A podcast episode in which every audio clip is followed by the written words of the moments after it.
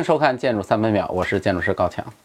本节目由强修理微信小程序强手货商城特约播出。最近商城推出了建筑爱好者专属的主题手机壳，还有各种我为大家推荐的建筑图书，好看不贵，欢迎大家光顾。之前呢，我们用了两期节目和大家聊了聊深坑酒店的商业营销和建筑设计，大家不要认为坑已经讲完了，今天我们就来聊一下它的施工。深坑酒店在各种宣传文件当中都说自己是美国人评的世界建筑奇迹。从经验来说，这种奇迹的评定标准基本都是以施工的难度来确定的。那么，这个酒店的施工到底有多难呢？我了解深坑酒店施工的主要的视频素材呢，是央视拍的那个《中国建设者》啊当中关于深坑酒店的那一集。虽然大量的介绍都说美国国家地理杂志《伟大工程巡礼》也进行了纪录片的拍摄，但是我查遍了国内网络，都看不到一点点的资料。即使进到国家地理杂志的中文官网上，也查不到一点蛛丝马迹，不知道是啥意思。如果我们国外的粉丝朋友有看到相关的视频，欢迎给我们提供线索。除了中国建设者的视频资料，还有一些资料可以通过度娘查到。下面我们就来看一下这个施工到底怎么样。第一个施工难题是如何把工人运送到坑底的问题。听上去这似乎完全不是一个问题啊，走楼梯呗。项目最开始当然也有楼梯，一个连续的钢梯，工人每天下坑需要走的高度接近八十米，也就是二十六层楼左右的高度。这样爬楼当然很慢，而且特别累啊！我估计像我这种胖子，要是爬楼梯，你就不要指望我还能干别的活了。楼梯不能走，那就坐电梯呗。大部分的建筑工程运送工人和建筑材料都是通过施工电梯，但一般的项目是向上运输，因此电梯呢可以附着在主体建筑上，跟着建筑的高度而一直爬升。而深坑酒店就不行了，你总不能从坑顶倒着向下盖房子吧？而如果把电梯安放在岩壁上也不好弄，因为岩壁本身是有坡的，不是垂直上下的，再加上岩壁本身的稳定性，那也是一个问题。所以该怎么做呢？就成了一个问题。说到这儿，估计很多朋友已经想到解决方案了，立个柱子呗。没错，最后的解决方案就是利用塔吊立柱的原理，在坑底立起了一个塔，将电梯的轿厢呢挂在塔身上，而塔身呢本身通过和岩壁的横向连接增加稳定性，这样就形成了一个空中的桥，解决了工人上下的问题。在中国建设者和很多文章当中，这都是一个施工难题，这个似乎好像有点牵强吧。建造一个带垂直交通功能的铁塔，对于现在的工程技术来说，应该只是个小儿科吧？更何况这次的塔都不是一个孤立的塔，它甚至还可以依靠旁边的岩壁来增加它的稳定性。第二个施工难题是关于坑底防水的问题，因为这个坑旁边就是长兴河和横山塘河，既然是个坑，当然很容易积水。二零一三年秋天，受台风菲特的影响，上海松江地区的水位达到百年一遇洪水位。酒店工地周边的河水倒灌进坑，坑底两米高的脚手架迅速就被淹没了。于是呢，施工方赶紧进行了堤防的加固加高，将堤防的高度提高到比松江历年水位都高出二三十公分的位置。这个问题显然不属于施工难题，而是一个必须考虑的设计问题。在一个坑里做建筑，而且还是一个酒店建筑，最应该注意的难道不是防洪防水问题吗？这恐怕是一个再简单不过的道理。随着全球气候变暖，我们知道现在极端天气的频率越来越高。百年一遇，并不代表说我们是要经过一百年之后才遇得到，那个只是一种概率事件。也许明年我们就遇到了，后年还来。因此呢，防范洪水，而且采用极高水准的防范，对于一个建在深坑里的酒店来说，肯定是必须的。所以，这样的建筑设计应该从最开始的时候就去论证防水问题，而不是说在施工之后再进行堤防的加固。如果这是真的，那真的令人感觉特别的业余，甚至可笑。第三个施工难题是向坑底输送混凝土的问题。我们之前讲那些世界顶尖超高层摩天楼的建设的时候，会提到向高处输送混凝土难度巨大，很多都打破了世界纪录。原因很简单，那么高的高度，那得需要多大个泵啊？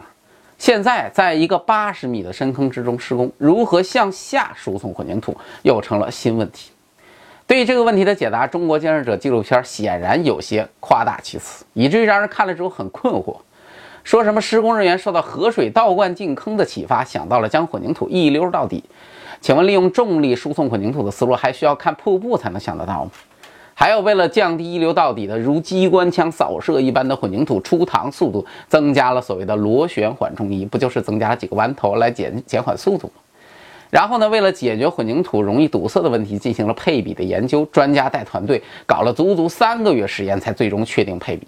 我不太懂混凝土配比研究的流程，但我对这三个月的时间还是心存疑问的。今天呢，我们其实可以从网上找到一份当时施工单位做的关于解决混凝土向下超深七十七米输送技术创新的文件，详细的介绍了这个问题的解决过程。首先，施工方进行了前期的研究与论证，有几项前提大家必须明确。一个呢，是国内在房建领域已经有的最深混凝土输送案例是三一重工的四十二米，还没有人说干过七十几米深的。二一个呢，是在坑内负五十米的位置，其实是有两处平台的啊，这两个平台后面就用上了。第三呢，是施工合同当中的措施费已经定死，说白了没那么多闲钱给你浪费，造价必须可控。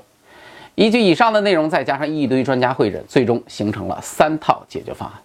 方案一呢，是研制一个高效的缓冲泵管，可以把混凝土一泵到底送回去。啊，这个方案说白了就是一根管解决问题。那这根管当然很长了，而且弯头自然少不了，因此混凝土呢就很容易发生堵塞的现象，而且对混凝土的性能有很高的要求。但是造价还可以，只需要四十五万就能搞定。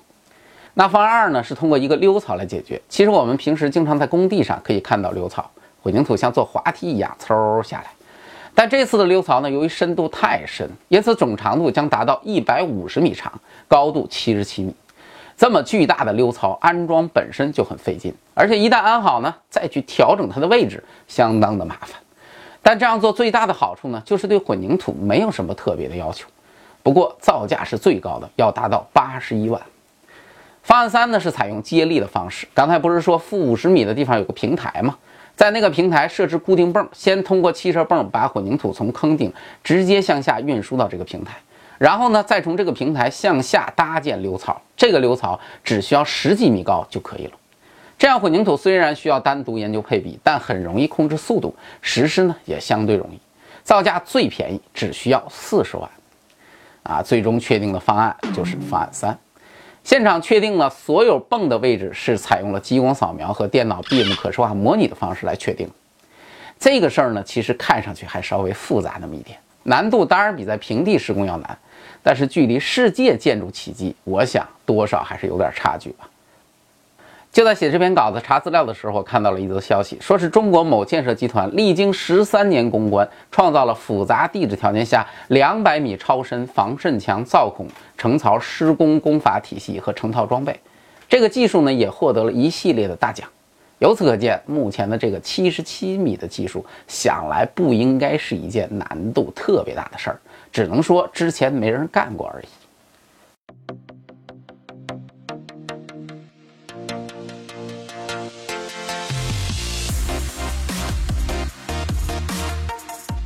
第四个施工难题是检测每一根钢柱当中的混凝土强度。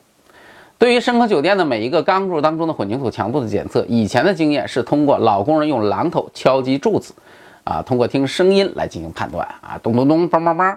而这次呢，为了保障起见，说是采用了军事级的红外线探测器进行探测，啊，进行了反复的测试，最终可以完美的测出混凝土的密实度。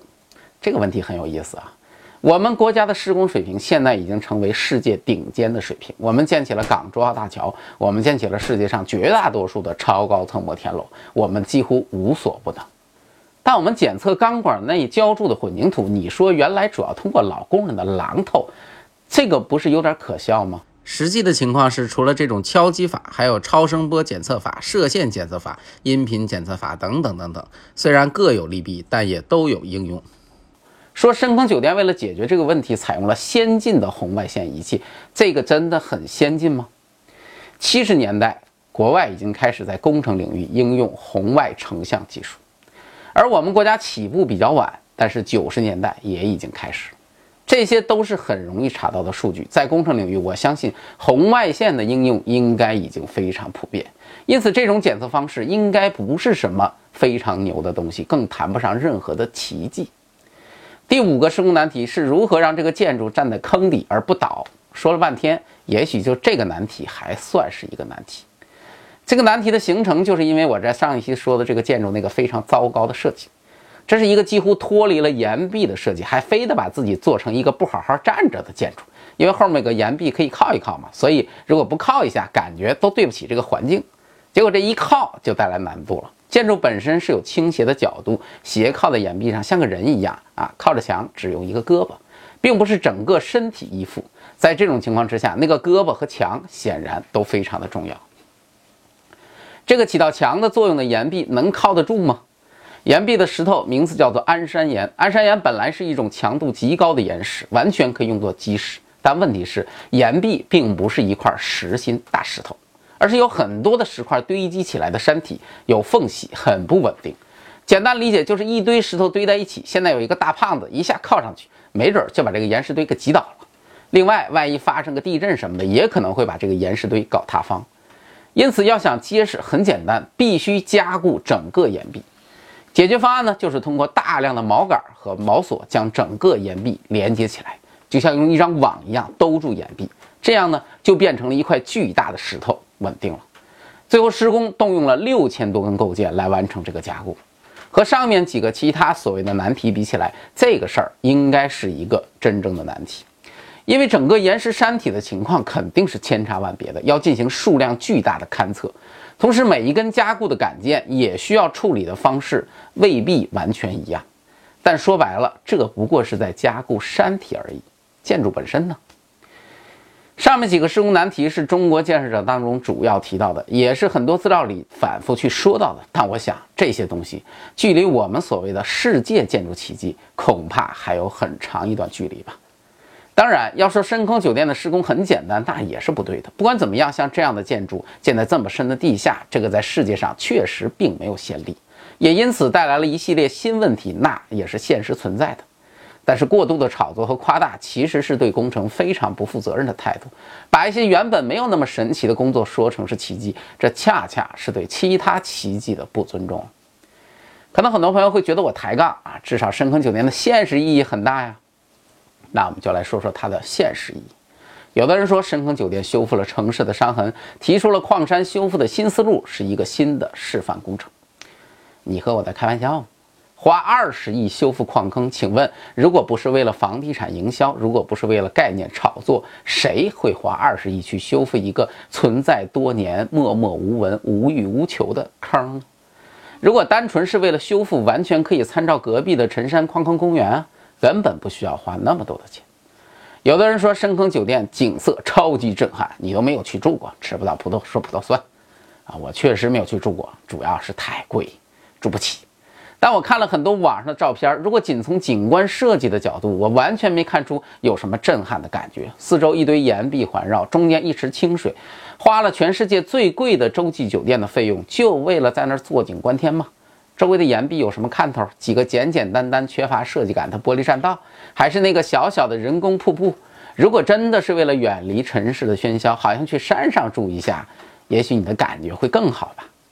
还有的人说，深坑酒店重新定义了上海地标，丰富了上海顶级酒店的种类。